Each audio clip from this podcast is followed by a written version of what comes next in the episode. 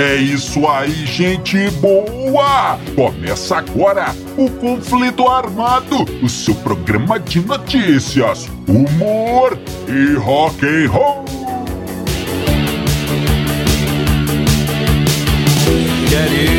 E vamos para as manchetes de hoje.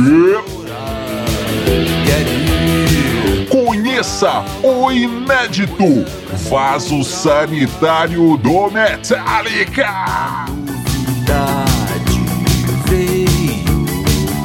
Rod Stewart é preso para poder compor. A treta entre Zack Wild e Dave Grohl.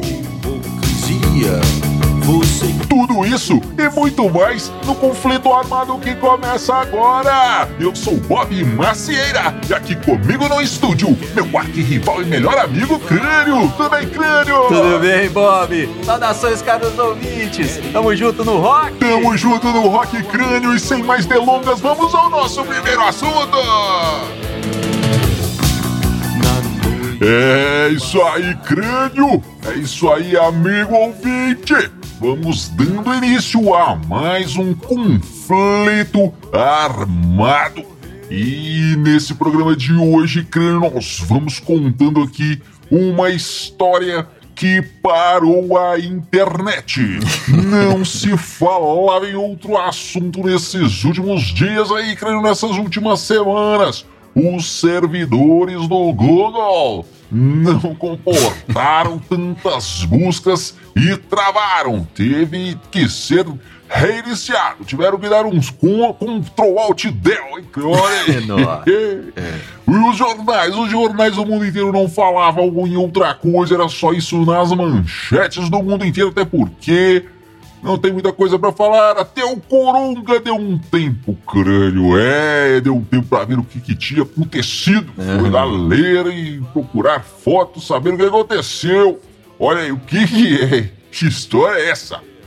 Um fã, crânio, criou, fez uma homenagem ao Metallica mais precisamente ao baterista do Metallica, Lars Ulrich. Uhum. O cara criou o crânio, um vaso sanitário no formato do cara. Um Lars von. Um Lars Ulrich vaso. Lar vaso Ulrich. É. o que, que aconteceu? O, o cara é o tal de Prince Midnight, que é um músico lá de Tampa, na Flórida. Ele também é, crânio, um dono de uma loja de apetrechos para banheiro. Uhum. Então ele criou ali um, um, um, boneco, não é, crânio? Que, na verdade, é como se o Ulrich estivesse sentado no vaso, mas na, mais na parte de trás, não é? Uhum. Dando espaço ali na boca, ali no bojo do, do vaso para você poder sentar ali com o Lars fungando ali atrás de você, fungando ali no seu cangote. O delícia. É claro, parece um... Lembrando que o Lars está sem calças e com uma camiseta preta escrita, escrito Lars Ulrich, para que você não tenha dúvidas de que é ele mesmo, e segurando um par de baquetas vermelhas. Olha aí. Então... O que o que acontece? O, o, o rapaz aí, o nosso amigo Prince Midnight, queria homenagear o Metallica. Porque foi, segundo ele, a primeira banda que o despertou para o rock and roll, para o heavy metal. Foi o primeiro disco que ele ouviu até cansar. Né? Foi a primeira música que ele maratonou. Foi também o primeiro show que ele foi. Enfim, foi a primeira o primeiro, foi a entrada dele aí no, no rock and roll. E ele queria homenagear a banda. Então ele disse que poderia ter pintado um quadro ou feito uma escultura tradicional. Mas esse não é o tipo de arte e de performance que ele faz. E ele é isso mesmo, né, Crânio? É um, é um, um rock and roll mais performático, mais engraçado ali, um, é. um metal bem pesado mas é mais é na zoeira, né? Desnecessário dizer, mas Obviamente, nada disso ia para ser levado muito a sério. Agora, voltando ao, à obra, ao, ao vaso em si, quando, quando você olha assim, você fica pensando, né? Será que seria interessante eu me sentar ali com o Lars nas minhas costas? Eu não sei não, viu, crânio? Não sei se eu gostaria muito de, de usar esse vaso, não, hein? É... Pelo menos é... para fazer o número dois, não agora. O número um quando você, se você, né, você for homem e, e você vai ficar ali de frente para o Lars, é. fazendo seu número um ali tranquilamente e olhando para os belos olhos verdes de Lars Ulrich, que vai estar olhando para você com um leve sorrisinho no rosto, como quem diz: é só isso. é cada uma incrível. Pois é, Bob, como diria o meu, meu velho pai, o crânio supremo, oh. é, cada, é cada uma que parece até duas. Mas o que acontece? Esse, esse nosso amigo aí, o Prince Midnight, é um, na verdade, um, um, um mestre do marketing, né, cara? Ele conseguiu a projeção aí no mundo inteiro, tem um monte de gente falando dessa história, pessoal repostando isso aí por, todo, por toda a internet. Acaba divulgando o, o, trabalho dele. Apesar que é bem amador mesmo, é de zoeira mesmo, sem pretensão nenhuma. Mas eu achei legal, cara, as sacadas dele, né? E lembrando, o, o Bob, que é o seguinte: no começo do ano ele já tinha viralizado esse mesmo cara aí no mundo todo que aconteceu? Ele criou uma guitarra com os ossos do tio dele, cara. Ossos humanos. Pegou os ossos do tio e fez uma, uma guitarra. E diz que é o seguinte: a história é o seguinte: esse tio dele, tio Philip, é, morreu há 20 anos atrás. O cara era novo ainda, né? E tal. Morreu num acidente de carro e a família doou esses ossos para uma faculdade na Grécia. É, né, para os caras estudarem ali e tudo. E passados aí esses 20 anos, os ossos lá não, não foram mais necessários na faculdade, os caras devolveram para a família, mandaram de volta para a família. Ou seja, o, o, o Prince Midnight né, estava em casa tranquilamente, chega um pacotão lá, um, o que, que será? os ossos do tio Philip. e aí ele quis homenagear o cara, que segundo ele foi esse tio dele que aplicou o cara no, no metal, no rock and roll. E ele ficou pensando: o que eu vou fazer, cara? Vou enterrar, vou cremar, vou guardar esses ossos no, no, sótão, né? Ele disse que nada disso seria uma homenagem à altura do, do tio, que era um metaleiro, né?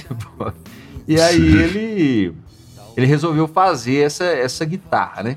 Mas voltando à, questão do Lars aí, é, eu fico pensando o seguinte: será que esse vaso, é, essa criação dele, ele vai colocar isso à venda, cara? Vai, vai fazer uma linha de produção?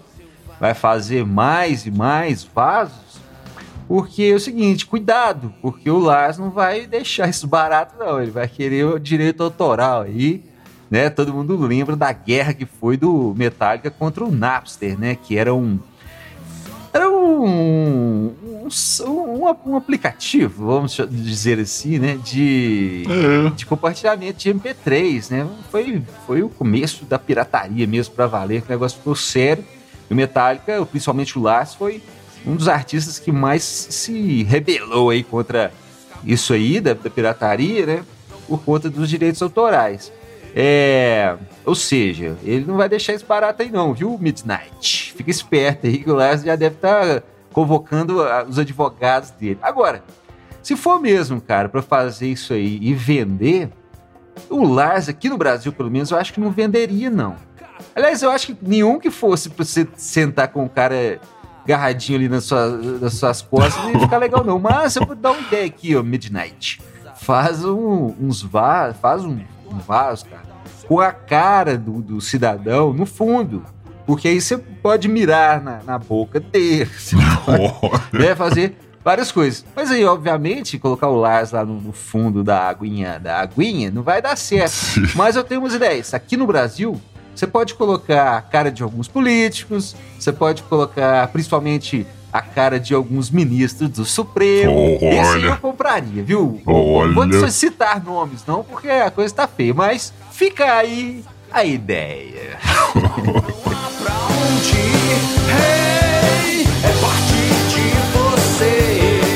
É, amigo ouvinte, você sabe que pode ouvir os nossos programas passados aí na internet. Nós estamos no Spotify, Deezer e todos os agregadores de podcast. No seu agregador preferido você encontra. É só procurar Conflito Armado Podcast Rock and Roll. Vai dando sua busca e vai fazendo sua busca que você nos encontra. São mais de 130 programas, hein, crânio? Muita coisa para os nossos ouvintes aí. É. Muita coisa para você ouvir, compartilhar com seus amigos. E lembrando que nós fazemos parte dos Dillions, que é uma comunidade aqui que tem muita coisa boa.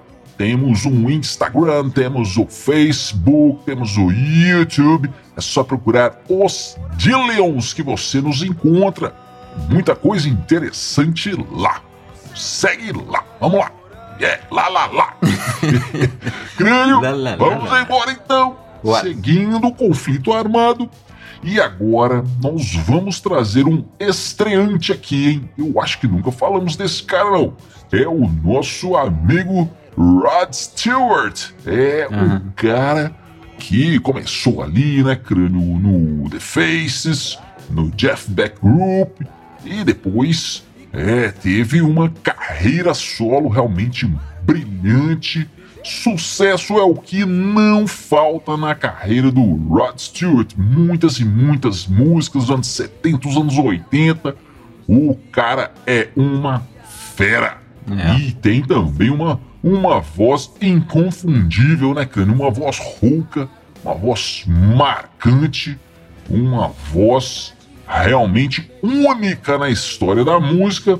Aliás, só comparada à da Bonnie Tyler, né? Mas isso é uma outra história. Então tá, o que aconteceu? Rod Stewart, o velho Rod, agora com 76 anos mais ou menos, ele contou numa entrevista que nessa época aí que ele estava no The Faces, crânio, ele era muito preguiçoso. E a galera da banda ficava insistindo com ele, ô Rod Stewart, você tem que fazer música, cara, escreve a letra aí, cara. E ele nada, né, crânio? Passava uma semana, e aí, Rod Stewart, já escreveu a letra, cara? Né, ainda não, calma aí, galera, não esquenta a cabeça, não. Passava mais uma semana, e aí, Rod Stewart, cadê a letra, cara? A música tá pronta, precisa da letra. Não, calma, calma. É, mas o que, que acontece, né, crânio? Por que que ele, que ele, que ele ficava enrolando? Na verdade, essa preguiça aí tinha um, um tinha um porquê, crânio. Que era o quê? O problema número um na época, né? Que era o, o sexo e o número dois, que eram as drogas. Que Por isso aí o, o Rod Stewart não fazia as letras, ficava enrolando. Na verdade, não era bem uma preguiça, né, crânio? Era um problema de prioridades, né? Ele Estava mais preocupado com essas outras cocitas aí. E, crânio, veja só, É. chegamos a um ponto em que o sexo e as drogas estavam atrapalhando o rock and roll, hein? Que coisa. Mas tudo bem. Qual foi a solução encontrada aí pela galera do Faces, crânio? Eles trancaram o cara num quarto de hotel. trancaram o Rod Stewart no quarto de hotel com apenas um pedaço de papel, uma caneta, um gravador e uma garrafa de vinho. Dizem que o Rod Stewart falou, mas é só isso, galera, é só isso. Mas nem uma garota, nem o minha. Não, cara. Só uma garrafa de vinho para você dis- se distrair e você só sai daí quando as letras das músicas estiverem prontas, hein? E crânio não é que funcionou. o, o Rod Stewart privado aí do, do que ele mais gostava conseguiu mesmo, então é. fazer é, as letras. Foi uma solução inteligente, hein? É, né? inteligente, talvez, Bob, mas muito cruel, cara. Muita É. crueldade. privaram o cara ali do que ele mais gostava, né? Tiraram o sexo e as drogas, ficou só o rock and roll. Se vira aí. E era trabalho ainda. Ai, ai, ai. Mas enfim. o... Pois é, a questão é a seguinte, cara. Nessa época aí, mesmo com tantos. Que a galera chama hoje de problema, né? Sim. com tantos, entre aspas, problemas, quanta e quanta música boa não foi feita, né? Quanto clássico, só, só música boa que a galera fazia ali, turbinado com, com essas coisas aí. E hoje a galerinha vê tudo isso aí como um problema, né? Ah, viciado nisso, viciado naquilo, faz mal daqui, faz mal dali. Claro que a gente não vai tirar, né? Lógico que tem problemas, mas sabendo levar, né? Bom, não Olha, vou entrar muito cara. nesse assunto aí, não. A questão é o seguinte: eh, são, é, são comparações, né?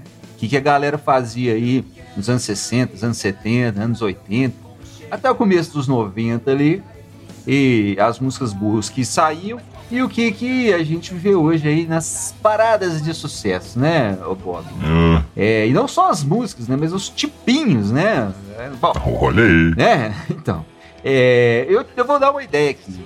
Pegar essa galera que faz música hoje aí, não só de rock and roll, não.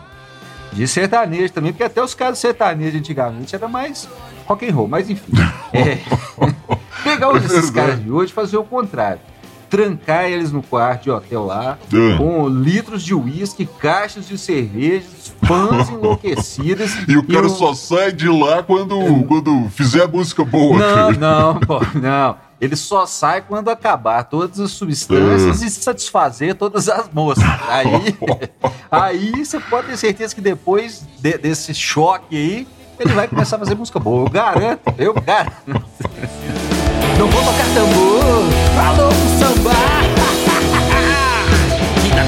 Ô crânio, e essa história agora, essa treta, é lá de 2001, quando o nosso amigo Zac Wild, é, o guitarrista do Ozzy, né, crânio? A gente pode falar assim, É. ficou famoso aí, tocando com Us Osborne, Zac Wild, deu uma entrevista para a revista Guitar World. é, Ah, ele disse que se pudesse, o crânio chutaria a bunda de, de Dave Grohl. Olha só. E por quê? Porque, segundo o Zac, Dave Grohl escreveu músicas. Olha aí, estamos citando exatamente o que o, o, o Zac Wild falou. O Dave Grohl escreveu músicas de mocinha para o Ozzy. e eu tive que tirar as guitarras ali. Olha aí, crânio. Nosso, nosso programa hoje está completamente politicamente incorreto. É verdade. Mas o que é acontece? É, e e ele completou, hein, Crânio? Ele disse que o, que o Dave Grohl não consegue nem tirar um solo do, do Randy Rhodes, né? Que era o guitarrista anterior muito bom do Ozzy. E quanto mais fazer música para o Ozzy, dizia aí o Zac Wild. E completou.